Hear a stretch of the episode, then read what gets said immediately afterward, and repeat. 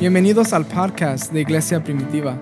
Somos una iglesia reformada en la ciudad de Cerritos, California, donde nuestra meta es crecer en la gracia y enseñanza de nuestro Señor y Salvador Jesucristo. Nuestro pastor es Germán Contreras. En el sermón de hoy estudiamos 2 Samuel capítulo 23 del 8 al 12, donde estudiamos el secreto para obtener victoria en Cristo. En la vida del cristiano se nos pide que luchemos y caminemos con Cristo. Cuando caminamos con Él y seguimos al Señor, Él nos llama a vivir con una actitud de que pase lo que pase, voy a seguir. La victoria del cristiano viene cuando caminamos con Él. Hay que abrir nuestras Biblias al libro de Segunda de Samuel, capítulo 8 al 12 versículos 8 al 12, perdón, capítulo 23, del 8 al 12. Y vamos a estudiar en esta tarde, vamos a ver cómo el, secreto de, de la vida del cristiano.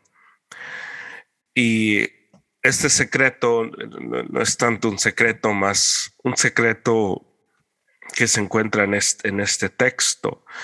Y es un secreto que, que podemos leer este texto y, pienso que muchos hemos leído, soñamos leído, y si no lo hemos leído, hemos escuchado hablar de este ejemplo porque se usa mucho Ah, cuando se habla de, del pelear, del sobresalir, del éxito, siempre se usa esta, este, esta, historia o, estos hombres para hablar de la fidelidad de, que uno tiene que tener, sea a su iglesia, a su familia, a, su fe. el ejemplo que se le da a los niños, por ejemplo, a los varones es, es, tenemos que ser hombres como estos, hombres valientes y, y, y, siempre se, se, usa esto para, para hablar de para hablarle a este a ese grupo.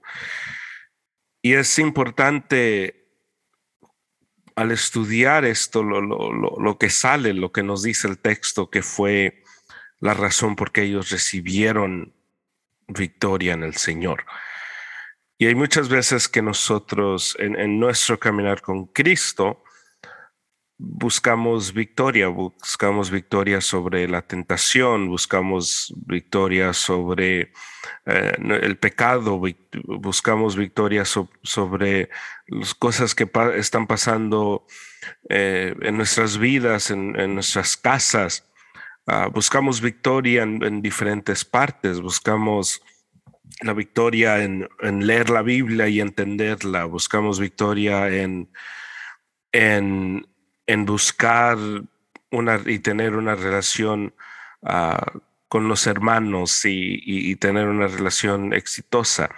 Ah, y, siempre buscamos la victoria, buscamos la victoria en el trabajo, teniendo ah, éxito en el trabajo y, todo lo que hacemos siempre buscamos la victoria y como cristianos se, nos enseña de que la victoria está en Cristo. Cristo nos dio la victoria y nos dio la victoria más grande que fue la victoria sobre la muerte y sobre el pecado. Pero sí existe eh, la necesidad en nuestras vidas de, buscar y encontrar la victoria. Y la victoria, hermanos, se encuentra y, ahí se escriben, se, se han escrito muchos libros donde la victoria está en, el, en la oración. Hay conferencias y, y, hay campamentos y retiros que se hacen. La victoria, las claves de la, victoria en, el cristianismo y, hay gente que dice la, la clave para tener victoria en tu vida en Cristo es la oración. El que aprende a orar tantas horas o el que aprende a orar así, ah, e, es, va, a tener éxito. Me recuerdo cuando era más joven, ah, había un libro que, mucha gente estaba leyendo y comprando, eh, la oración de Javés. Y, e, es un librito así que, que, está, no sé si era pastor o no, pero el autor ah, es, escribe un libro y dice la clave, la clave que yo he encontrado en mi vida para tener éxito y ser bendecido es yo oro la, la, la oración de Javés tres veces al día. Y, si no se la saben, la pueden buscar en, en, en, el internet. y, y, había gente que la compraba este libro y, este, esta persona se hizo muy, muy rico. Y, uno puede caer en eso, uno puede caer y decir, pues si funcionó para este hombre, entonces para mí también puede funcionar. Y si solo digo esta, esta oración como si fuera una algo de magia, donde lo digo tres veces y, lo repites, lo repites y, y puff, algo sale. Entonces me, puede pasar para mí. hay gente que dice la clave es, es el ayuno y, y hacen todo un, escriben libros, hacen, tienen estudios y campamentos y todo esto. La clave es, es el ayuno, no tienes éxito porque no ayunas, no puedes, no quieres leer la Biblia porque no ayunas, no lo que sea. Hay otra gente que la clave es, es los diezmos y si tú das tus diezmos, tú vas a ver que el Señor te va a abrir las puertas de los cielos y tú quieres que las, puertas y las ventanas de los cielos se te abran a ti, empieza a dar de tu diezmo, porque el que da de su diezmo, el Señor le regresa por completo y, nos dicen del desafío que dice el Señor, dame a mí y vas a ver si yo no te doy todo y dice la gente es la única versículo en la Biblia donde el Señor dice, el Señor quiere ser desafiado, atrévete a desafiar al Señor y hacen todas esas cosas con el diezmo. Pero cuando uno estudia la Biblia, se da cuenta que sí hay un secreto, sí hay una clave para tener victoria. Ahora tenemos que definir lo que es victoria, porque victoria no quiere decir que todo va bien, nada va a pasar nunca voy a pasar por problemas, nunca voy a tener crisis, nunca voy a caer en tentación, nunca voy a caer en pecado, siempre voy a tener una, una pasión alta para leer la Biblia. Es importante saber lo que es victoria. Caer, tener victoria en Cristo es estar seguros en, lo, en quién Cristo es, uno. Dos, estar seguros en nuestro lugar en Cristo. Y tercero, estar seguros que todo lo puedo en Cristo quien me fortalece. Esa es la clave. E, eso, es lo que es tener victoria en Cristo. Entendiendo quién, quién es el Señor, la, la identidad de Cristo, quién es Dios, qué dice la Biblia que es Dios y no mezclarlo con lo que yo pienso, quién yo pienso que es Cristo o qué es lo que yo quiero quien Cristo sea. ¿Qué es lo que dice la Biblia de Cristo? Segundo, cuál es mi identidad, mi lugar en Cristo.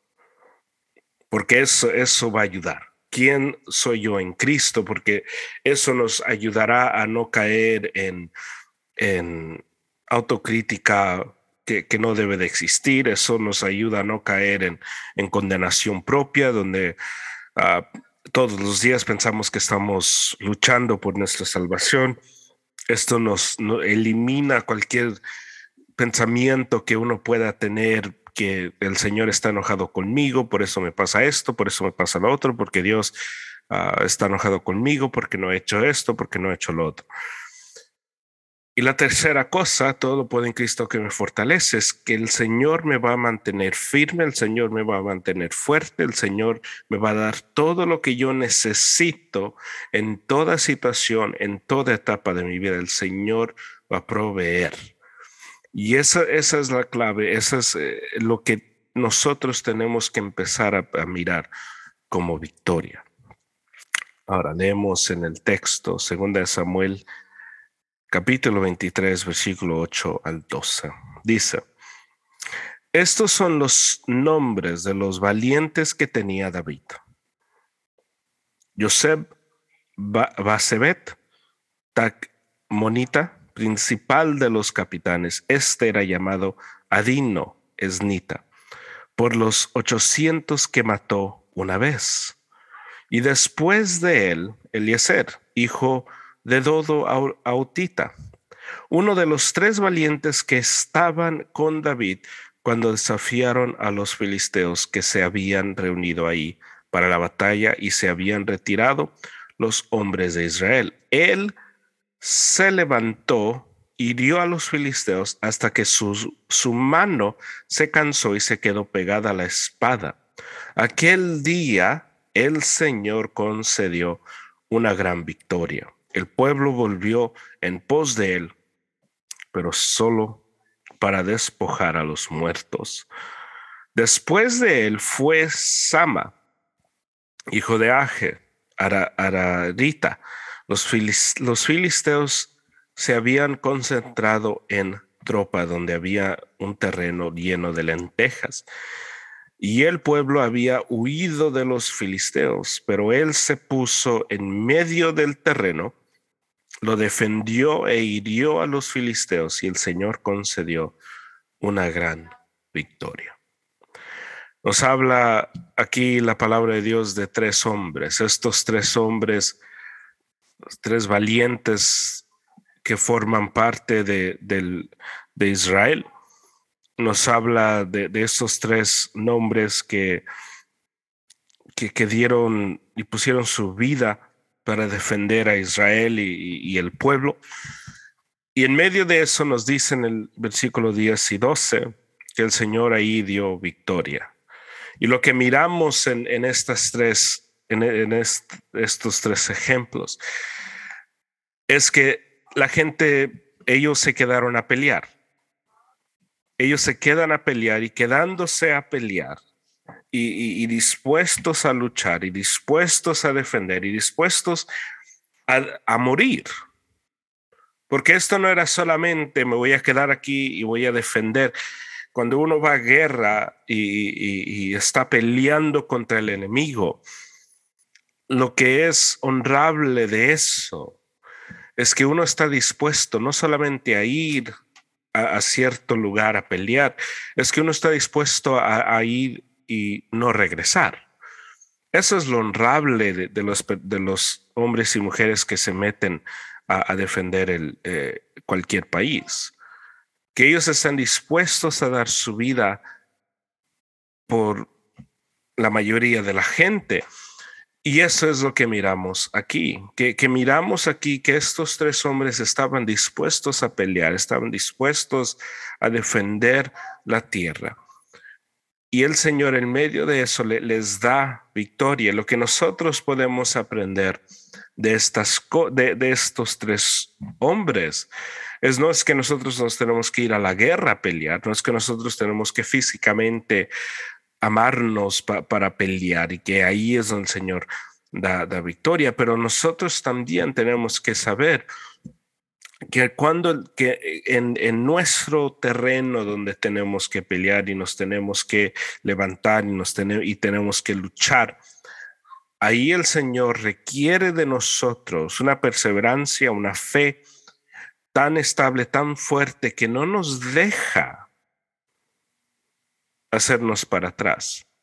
Que cuando las cosas se ponen duras en, nuestras vidas, nosotros, nuestra actitud no debe de ser, me voy a, me voy a hacer para atrás, voy a tomar un paso para atrás, voy a, en, vez de, de, seguir adelante, en vez de enfrentarme con lo que me tenga que enfrentar, me voy a hacer para atrás, porque la victoria para el cristiano viene cuando uno se para, cuando uno se pone, cuando uno está dispuesto a dar su vida por lo que sea que el Señor nos ha llamado a hacer. A estos hombres eran, eran soldados, eran comandantes del ejército de David, eran capitanes, nos dice la Biblia.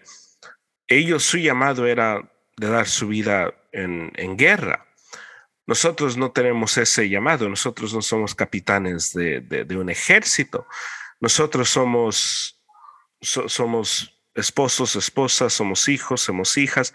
Nosotros tenemos otro tipo de responsabilidad, nosotros tenemos otro, otro llamado para enfrentar. Pero el mismo, eh, eh, mismo corazón que está dispuesto, que estaba dispuesto en estos hombres, en estos hombres a levantarse y pelear, es, el, es la misma actitud que nosotros tenemos que tener para luchar contra cualquier cosa que, se nos enfrenta. Dice el 8, estos son los nombres de los valientes que tenía David. Joseph Baset Tagmonita, principal de los capitanes. Este era llamado Adino Esnita por los 800 que mató una vez. Este hombre mata en una sola guerra o una sola batalla 800 hombres. Y tenemos que, que, imaginarnos lo que significa matar 800 personas en este tiempo. Porque ellos no tenían la, la, tecnología que nosotros tenemos de, de, tirar bombas de, de un de, de, un avión no tenían las pistolas que, uno que tiene el, ejército de hoy, donde pueden matar a mucha gente con balas y todo esto. Esto era matando con, espada, esto era, e, era el pleito de uno a uno del combate. Y este hombre, este valiente, se, se, pone ahí y empieza a pelear y mata a 800 en una sola vez, que eso requiere mucho, mucho corazón, eso requiere una actitud donde uno está dispuesto a dar su vida, uno está dispuesto no solamente a defender, pero morir por lo que, por lo que es suyo. Y ese tipo de actitud es la actitud que uno como cristiano tiene que tener, esa actitud que se mira a través de todo, todo el libro de Hechos, por ejemplo. Cuando le piden a, los, a los cristianos que paren de predicar y le dicen paren de hablar en el nombre del, de, Jesús. Y la respuesta de ellos es no vamos a parar, no podemos. Miramos que, que, los golpean, que golpean a Pedro y, y, Juan. Y algo que siempre me ha impactado es cuando ellos regresan, los hermanos, después de que son golpeados, ellos empiezan a orar y su oración no es una oración de pobrecito, nosotros. Es una oración diciendo al Señor, Señor, mira lo que nos pasó. Tú dijiste que iba a pasar esto y mira lo que nos está pasando. Era una oración de, de felicidad, que de verdad la palabra de Dios estaba cumpliendo. Y es importante que nosotros podamos defendernos y que nosotros podamos pararnos y no, y no llenarnos de, temor cuando viene una crisis, que no llenarnos de temor cuando viene algo que, que puede interrumpir nuestra vida. Es importante que nosotros estemos siempre dispuestos a pelear y defender primeramente la fe y entender que el Señor nos ha llamado a vivir una vida no de temor, no una vida donde toda cosa nos puede parar y que cada cosa, cada problema que se mete eh, es problema para tropezarnos. Y cada vez que, que, estamos bien y tomamos, y, tomamos pasos y, damos dos pasos, pasos para el frente, que si tenemos que, si tomamos uno para atrás o dos para atrás, no paramos y no nos damos por vencidos y oh, está muy duro esta vida es el hecho de que nosotros tenemos que seguir luchando, seguir empujando, porque si la primera iglesia hubiera dicho, no, no, si nos van a golpear, entonces no quiero predicar. Si la primera iglesia tuviera la actitud de la iglesia de los Estados Unidos hoy, por ejemplo, nunca hubiéramos llegado aquí. Si la primera iglesia, no, pues nos dijeron que nos calláramos y nos iban a pegar. La actitud del cristiano tiene que ser una actitud del entendimiento primero de lo que tenemos, lo que ofrecemos, que es el Evangelio para salvar las vidas. Pero segundo, el entendimiento de que el, único que le tengo que temer es a Cristo. Es el único. No hay nadie más que yo tengo que temer. No hay ningún poder, no hay ningún líder, no hay ningún presidente que, me debe de dar temor en mi vida para hacer cualquier cosa.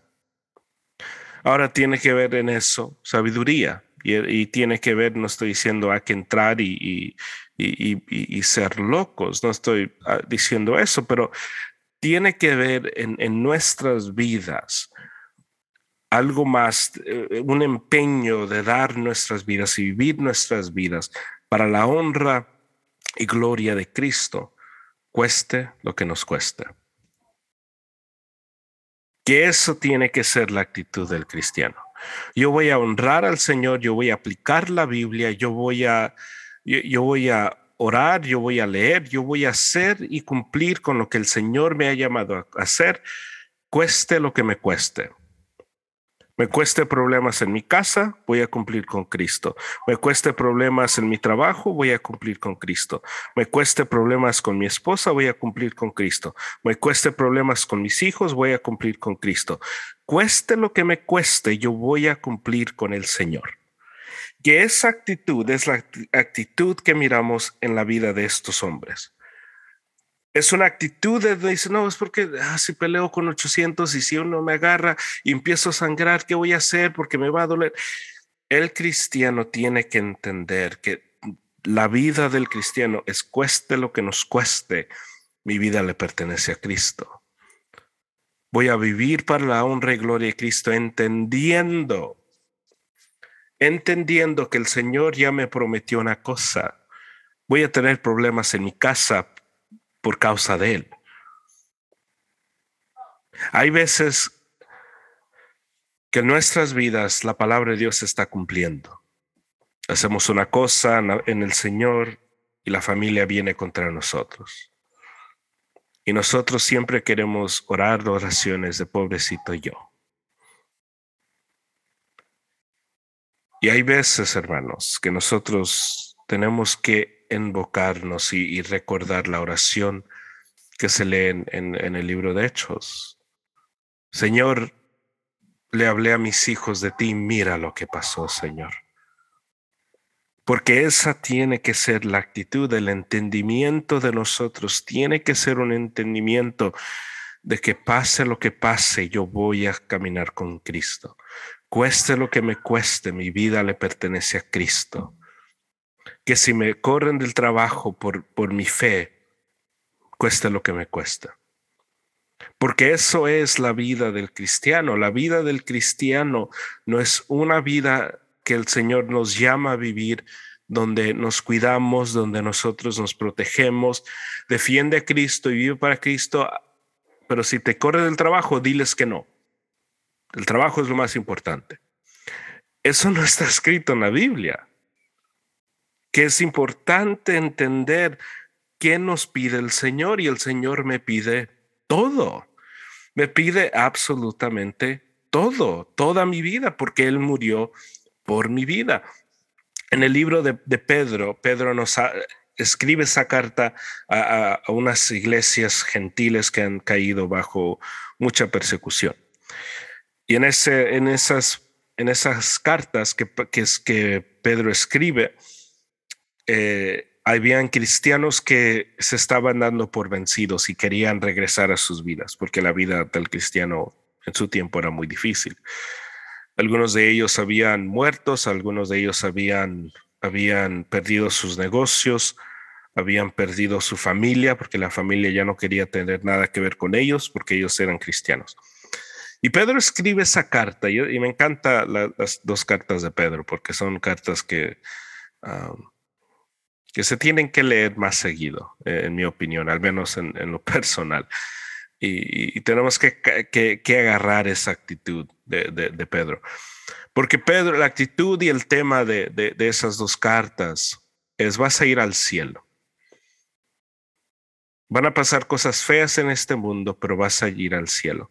Y algo que escribe Pedro en sus cartas es que cuando uno va a guerra, Dice, no actúes como si algo raro te estuviera pasando. Cuando vengan las persecuciones y vengan los problemas por causa de Cristo, no actúes como si algo extraño te esté pasando. Y siempre me ha, me, ha gustado esa porción de, de, de, su carta, porque es muy cierto. Imagínense hablar con un soldado que acaba de regresar de Afganistán o Irán o, donde sea y le preguntemos cuál fue la cosa más extraña que miraste y que él nos diga que nos, nos estaban balaseando. Pienso que todo, todos lo miraríamos como esto fue lo más extraño. Porque eso es, sería lo más normal. Lo más normal para, una, para alguien en guerra serían los balazos. Si llegaría un soldado y dijera, no, lo más extraño es que me dieron una pistola. No lo pude creer. Bajamos del, del, del avión y, y me dijeron, esta es tu pistola. No estaba esperando eso.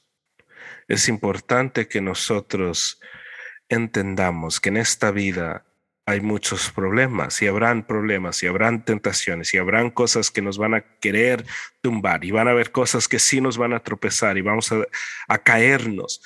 El Señor nos llama a levantarnos, el Señor nos llama a seguir peleando, porque de ahí viene lo que el Señor pide de nosotros, de pelear, de luchar y, aguantar hasta el, hasta el final. Y eso que miramos aquí con este primer hombre. El versículo 9 dice, y después de él, Eliezer, hijo de Dodo, Autita, uno de los tres valientes que estaban con David cuando desafiaron a los filisteos que se habían reunido ahí para la batalla y se habían retirado los hombres de Israel. Él se levantó y dio a los filisteos hasta que sus manos se cansó, hasta que su mano se cansó y quedó pegada a la espada. Aquel día el Señor concedió una gran victoria. El pueblo volvió en pos de él pero solo para despojar a los muertos. Imagínense esa imagen. La imagen que nos escribe aquí es este soldado está peleando, está peleando, nos dice que estaba ahí con, con David. Y peleó tanto, peleó tan duro, peleó con tanta fuerza, peleó tanto tiempo que al final su mano estaba tan cansada que la espada estaba, estaba pegada a él. No sé si han cargado algo, algo pesado, que después de cargar algo demasiado pesado uno ni puede cerrar las manos. Ahora imagínense esto con una espada, porque este hombre estaba defendiendo, estaba peleando. Y cuando se puso duro, cuando se cansó, no pudo dejar la espada porque era lo único que tenía. En nuestro caminar con Cristo van a haber situaciones, van a haber temporadas en nuestras vidas donde la vida se pone muy dura donde estamos cansados, donde apenas estamos sobreviviendo, donde apenas estamos caminando, no sabemos cómo seguimos ah, despiertos. Y van a haber situaciones donde nosotros vamos a caminar tan cansados, con la única cosa que nos seguimos aferrando es nuestra fe. Van a haber situaciones donde lo único que tenemos no tenemos visión para la semana que viene, no tenemos dinero para pagar el bill que, llega, no tenemos la, no, no, no, tenemos esto, no tenemos lo otro, pero lo que sí tenemos es nuestra confianza en Cristo Jesús. Y van a haber veces donde es lo único que nosotros tenemos. Y en ese momento, en esas situaciones, ahí, y aquí nos dice la palabra de Dios, es ahí donde el Señor concedió una gran victoria. Noten que nos dice lo que pasa y nos dice al final que el Señor concedió victoria. Hay otras veces en la palabra de Dios donde nos dice que el pueblo de Israel iba, pero el Señor ya les había dado la victoria antes de entrar. Van a haber veces donde la victoria ya, está ya es de uno. Donde el Señor ya ha planeado algo, vamos a entrar, es nuestro, y va a ser fácil, gloria a Dios. Y van a haber otras situaciones donde el Señor va a pedir y va a requerir de nosotros pelear. Levantarnos, hablar y, hablar con fuerza, hablar con confianza, entendiendo que la victoria de, de nuestra está en el Señor, pero se tiene que pelear poquito. Se va a tener que pelear. La actitud del cristiano tiene que ser una actitud donde estamos dispuestos a luchar y aguantar las cosas que nos aviente el mundo para la honra y gloria de Cristo. Si nosotros no estamos dispuestos a defender nuestra fe, si nosotros no estamos dispuestos a, defendernos en frente de, tentación, eh, en frente de, de problemas, entonces nosotros también vamos a caer y vamos a ser personas que se alejan. Es importante que el Señor, que nosotros entendamos que el Señor nos llama a luchar por las cosas que Él nos ha dado a mantener las cosas que Él nos ha dado. Que cuando uno está, por ejemplo, en matrimonio, el Señor nos llama a luchar por ese matrimonio. No nos llama a decir, no, pues se enojó y pues si ya no quiere regresar, está bien. Porque eso no es lo que nos llama el Señor a hacer. Oh, pues mi hijo ya no quiso venir y ya, pues ya se fue. Eh. ¿Quién sabe? El Señor nos llama a luchar. La historia del, del hijo pródigo es un padre luchando por su hijo. Un padre que salía todos los días a ver si su hijo iba, estaba, iba a regresar ese día. El Señor nos llama a interceder el uno por el otro. No, pues el hermano ya no quiso venir. No, pues ah, ya, ya el hermano. El Señor nos llama a interceder el uno por el otro. El Señor nos llama a interceder por nuestras familias, nos llama a interceder por nuestros hijos que no conocen a Cristo, por nuestros, nuestros esposos y esposas que no conocen a Cristo. No nos llama a decir, no, pues si no son, pues, ah, pues ya pobrecitos ellos, tú sigue adelante. No, eso no es la actitud del cristiano. Esa no lo es. La actitud de la iglesia no es una, una actitud, no, pues no se pudo, ah, pues ah, a lo mejor un día en el futuro. El Señor nos llama a pelear, a luchar. Nosotros luchamos, nosotros peleamos y, y, en medio de la lucha, en medio del pleito, el Señor da su victoria. Pero la victoria viene en medio de la lucha, porque después de que la victoria se gana, uno puede mirar y decir, el Señor me dio esa victoria. Gloria a Dios porque el Señor me dio la habilidad de terminar lo que Él había empezado. Nos dice el versículo 11. Dice, después de él fue Sama, hijo de Aje, Ararita. Los filisteos se habían concentrado en tropa donde había un terreno lleno de lentejas y el pueblo había oído de los filisteos. Todos habían oído, el pueblo había oído, llega este hombre. Llega a un terreno de lentejas. Imagino que los del pueblo decidieron, este, este terreno de lentejas no vale la pena morir por él. no vale la pena dar su vida por, un, por, por lentejas. Pero este hombre no estaba peleando necesariamente por lentejas, no estaba peleando por el terreno, estaba peleando por el Dios de Israel.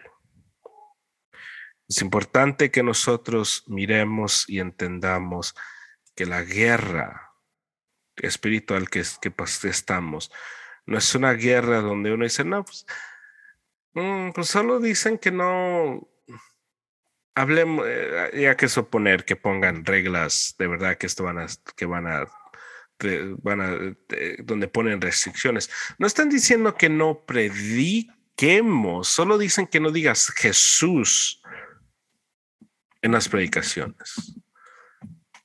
Y es importante que nosotros entendamos que cualquier cosa pequeña si nosotros estamos dispuestos a darle al mundo y no pelear por nada, el mundo nos va a quitar todo.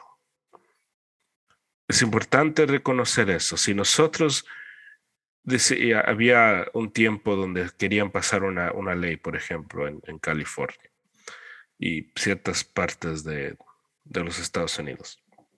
Y esa, esa, esa ley era que querían que todo sermón que se predicaba en las iglesias uh, querían, querían, que, querían recibir lo, lo, que se había dicho. Y obviamente esto era para el ataque a las iglesias grandes, porque obviamente iglesias como más pequeñas, mm, no, pues no les va a importar. Pero esto era para la iglesia cristiana, donde se, le, son, donde se decía, el, el, eh, queremos escuchar, y si se dice algo que nosotros hemos designado como ofensivo, entonces vamos a, requerir que ellos paren de, de decir estas cosas.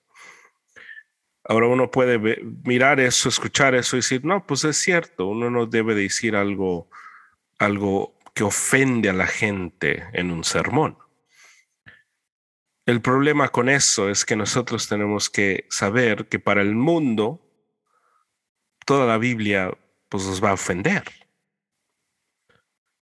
Porque no se está hablando de que un, un, pastor se va a levantar y va a empezar a insultar toda una congregación. Pero hay gente que se va a insultar si uno le dice, tú no eres una buena persona. Que si uno está predicando por, por Romanos y uno llega a Romanos 3 y dice, uh, tú no eres una buena persona, es lo que dice la Biblia. Tú eres una mala persona. ¿Qué pasa si alguien en, en, esa iglesia dice, no, pues yo fui insultado por eso porque yo pienso que sí soy una buena persona? Yo soy buena madre, yo soy buen padre, yo soy buen abuelo, yo soy buena abuela, yo sí soy buena persona. Y es importante saber que para el mundo, lo que para el cristiano es verdad, para lo que para el cristiano es cierto, el mundo lo mira como algo ofensivo. Que es en esas cosas que el cristiano tiene que estar dispuesto a luchar para mantener absolutamente todo. La primera iglesia, por ejemplo, en el libro de Hechos, cuando les dicen ya no hablen en el nombre de Jesús, era posible que ellos hubieran dicho, ok, nosotros podemos dar el Evangelio sin mencionar el nombre de Jesús y podemos inventarnos un nombre código que todos sabemos quién es, pero no estamos diciendo el nombre de Jesús o técnicamente estamos siguiendo las reglas y en vez de llamarle Jesús, vamos a decirle Él, Él murió por ti, Él esto, Él lo otro. Y es posible que ellos pudieran hacer eso, pero la importancia de que ellos lucharon, dijeron, no, no podemos, no lo haremos. Tú haz lo que tengas que hacer, pero nosotros no lo haremos. Que es en eso donde nosotros también tenemos que saber todo lo que estamos luchando, todo lo que tenemos, y entender todo es importante en el cristianismo, todo, absolutamente todo. Que no hay cosa pequeña que uno puede decir, no, pues esta cosa no la necesitamos. Es importante mantener esto. Ah, pasó eso en, la música. Habían muchos artistas que, tenían, que tenían contratos con diferentes ah, compañías de, que, que, sacaban los, su música y habían cierto, ciertos artistas que tenían contrato donde no podían decir, y, y, sé de, de, uno por seguro, que por muchos años no podían decir el nombre de Dios o no podían decir Jesús, no podían decir nada cristiano. Y, y siguieron haciendo música, nunca mencionaron Dios o Jesús o nada de eso había muchos símbolos en su música, pero nunca habían mencionado el nombre de Dios. Y uno puede decir, no, pues eso es, ah, van a haber más maneras más mejores para, para hablar de Dios. Pero la realidad, si no podemos decir nuestro Dios, es algo que es pequeño, pero es algo que tiene que ser grande. Tiene que ser nosotros tenemos que mantener que cualquier ofensa contra nuestro Dios tiene que ser grande, lo tiene que ser. Tomar el nombre de nuestro Dios en vano es uno de los mandamientos. Y ahora si hay restricciones, si ponemos restricciones en el nombre de Dios porque le ofende a alguien más y nosotros como iglesia decimos, sí, está bien. Entonces nosotros no estamos queriendo luchar por ese campo de lenteja. Todo el pueblo se aleja, llega este hombre y nos dice la, la palabra de Dios en el 12. Descendieron, no, dice el 12, pero él se puso en medio del terreno, lo defendió y hirió a los filisteos y el Señor concedió una gran victoria. Otra vez esa, esa frase. Y el Señor concedió una gran victoria. ¿Por qué? Porque estos tres hombres estaban dispuestos a pelear. Cuando nadie más iba a luchar, cuando nadie más quería ponerse en esa situación, ellos quisieron luchar. Cuando la gente se alejó, ellos quisieron luchar. Y esta es la, esta es la vida del cristiano. La vida del cristiano es querer luchar cuando nadie más quiere luchar. Seguir peleando cuando nadie más quiere seguir peleando. Seguir avanzando cuando el resto de la iglesia o, o de los hermanos ya, ya quieren retroceder. Es seguir avanzando, seguir empujando, entendiendo. La victoria se encuentra en el pleito, y en el luchar, porque el Señor nos ha llamado y nos ha armado en su espíritu, no con un espíritu de cobardía, pero un espíritu de pelear, de luchar. Y eso es lo que el Señor nos ha llamado a hacer. Ahora en nuestras vidas la aplicación no es pistolas, no es machetes, no, es nada de eso. No es agarren sus Biblias y agarren una bocina y, lleve, váyanse a la, a la esquina y, y hagan un escándalo. No es agarren la batería y toquenla muy fuerte gritando Jesús, Jesús, Jesús y, no dejando dormir a nadie. Hay gente que sí quiere pelear, pero así no se pelea. Se pelea con el, con, el hecho de aplicar la Biblia. Estás en el trabajo, no le quieren hablar a, un compañero porque ese compañero, quién sabe, hizo esto y te dice, el compañero que te cae bien, no le hables a él, es bien... Es así, es así. Aplicar la Biblia es decir, mm, el Señor me llama a amar a todos. Y todos entran, todos ignoran a ese compañero y tú eres el único, hey, buenos días, ¿cómo estás? Eso es aplicar la Biblia. Alguien está diciendo, no sé, cosas, un chiste o, lo que sea en el trabajo y en vez de reírte para mantener la paz, no te ríes. Y cosas así donde aplicamos la Biblia, donde, donde, donde caminamos en fe, sabiendo que el Señor nos llama a honrarle y alabarle en todo.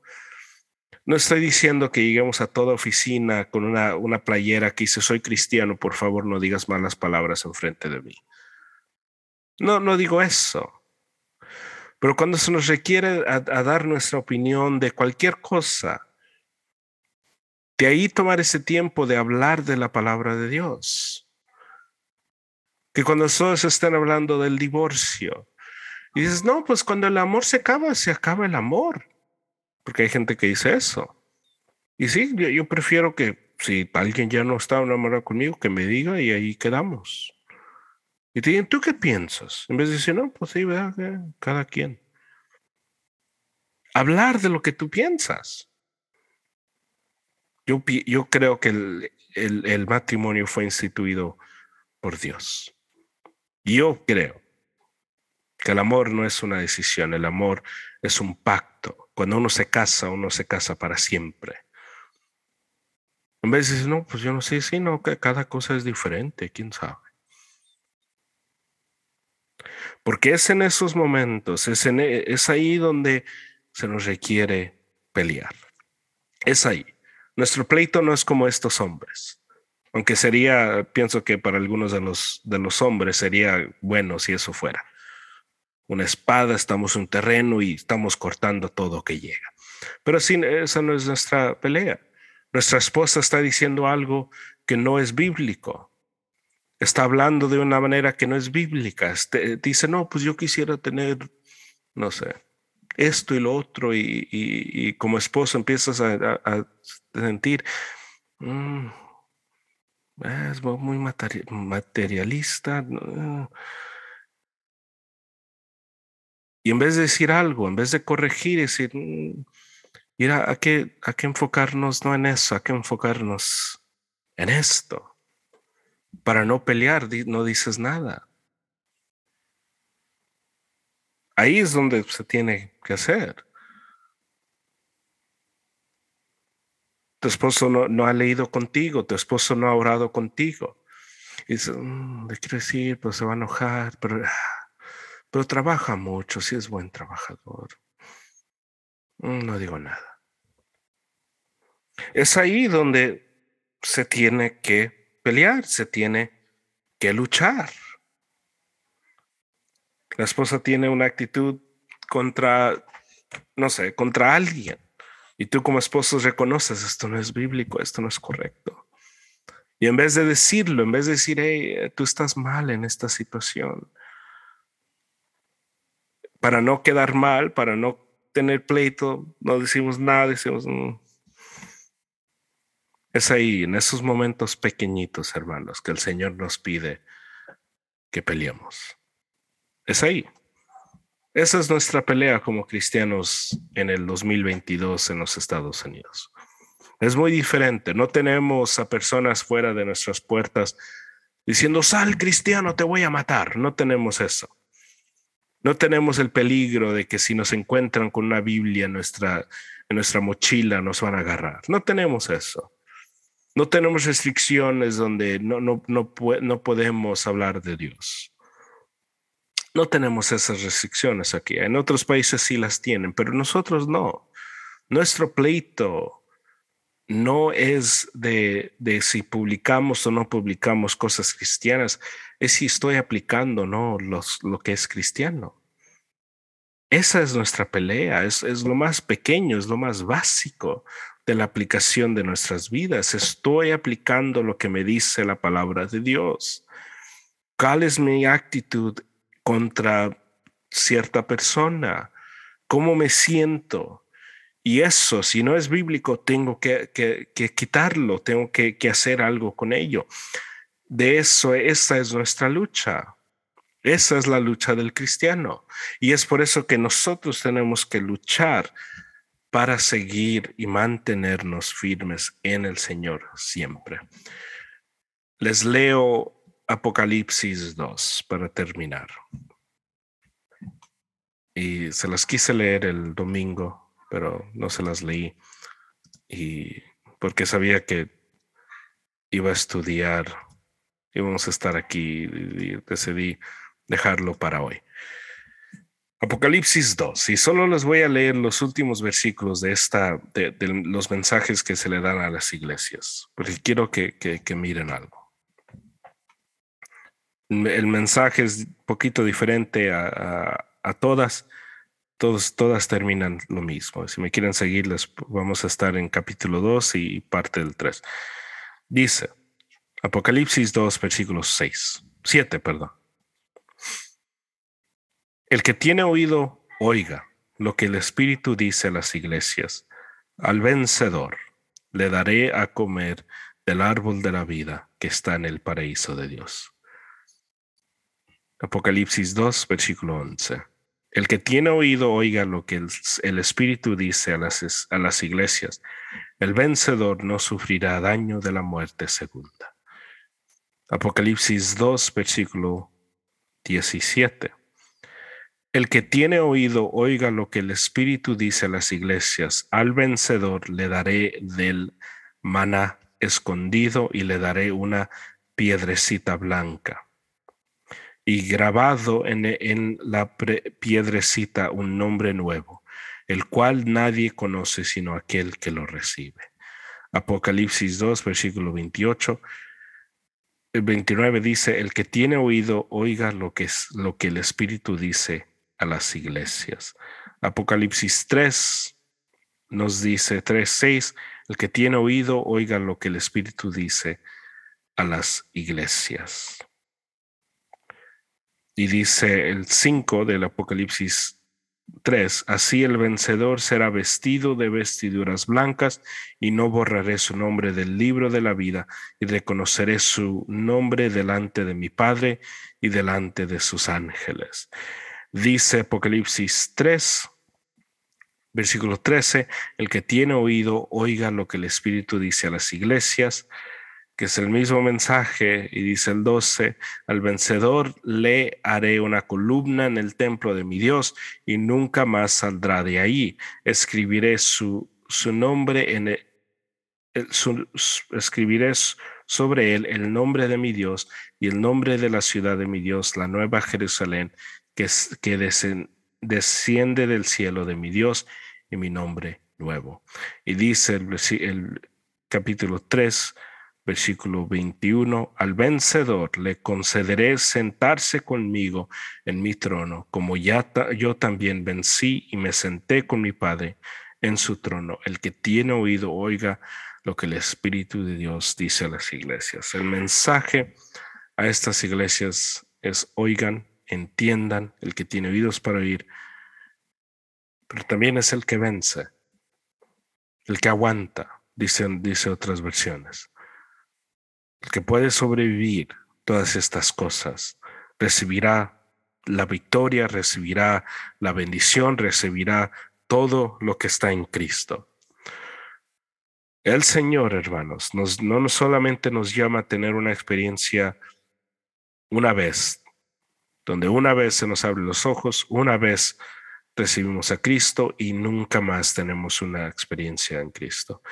El Señor nos requiere no solamente que recibamos de Él, pero que caminemos con Él todos los días de nuestras vidas y que luchemos y, y, que nosotros podamos vencer. Hay veces, hay temporadas y a lo mejor algunos de nosotros estamos en esas temporadas donde estamos cansados, no tenemos fuerzas, nuestro espíritu es débil, nuestra fe está débil. Aguanta, hermano, vence, sigue adelante, apóyate en los hermanos, apóyate en la palabra, recuerda tienes un espíritu de poder y no de cobardía.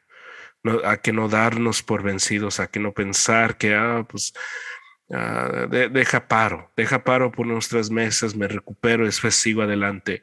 Nunca pares, sigue adelante, porque la victoria no viene después de que te recuperes, la victoria viene en medio de esa batalla, cuando estás peleando y sigues luchando, aunque no tengas fuerzas Gracias por escuchar este podcast de Iglesia Primitiva. Si gustaría escuchar más, nos puede encontrar en Sermón Audio, Facebook y Instagram. Si tienen alguna pregunta o petición, pueden mandarlas a Iglesia Primitiva 318 gmail.com o por teléfono llamando o por texto al 323 680 4753. Y si quieren dar su ofrenda o donar a este ministerio, pueden bajar la aplicación de Easy Tide y buscar a Iglesia Primitiva. ahí pueden dar su ofrenda o donación. Esto ha sido presentado por Iglesia Primitiva. Que Dios los bendiga.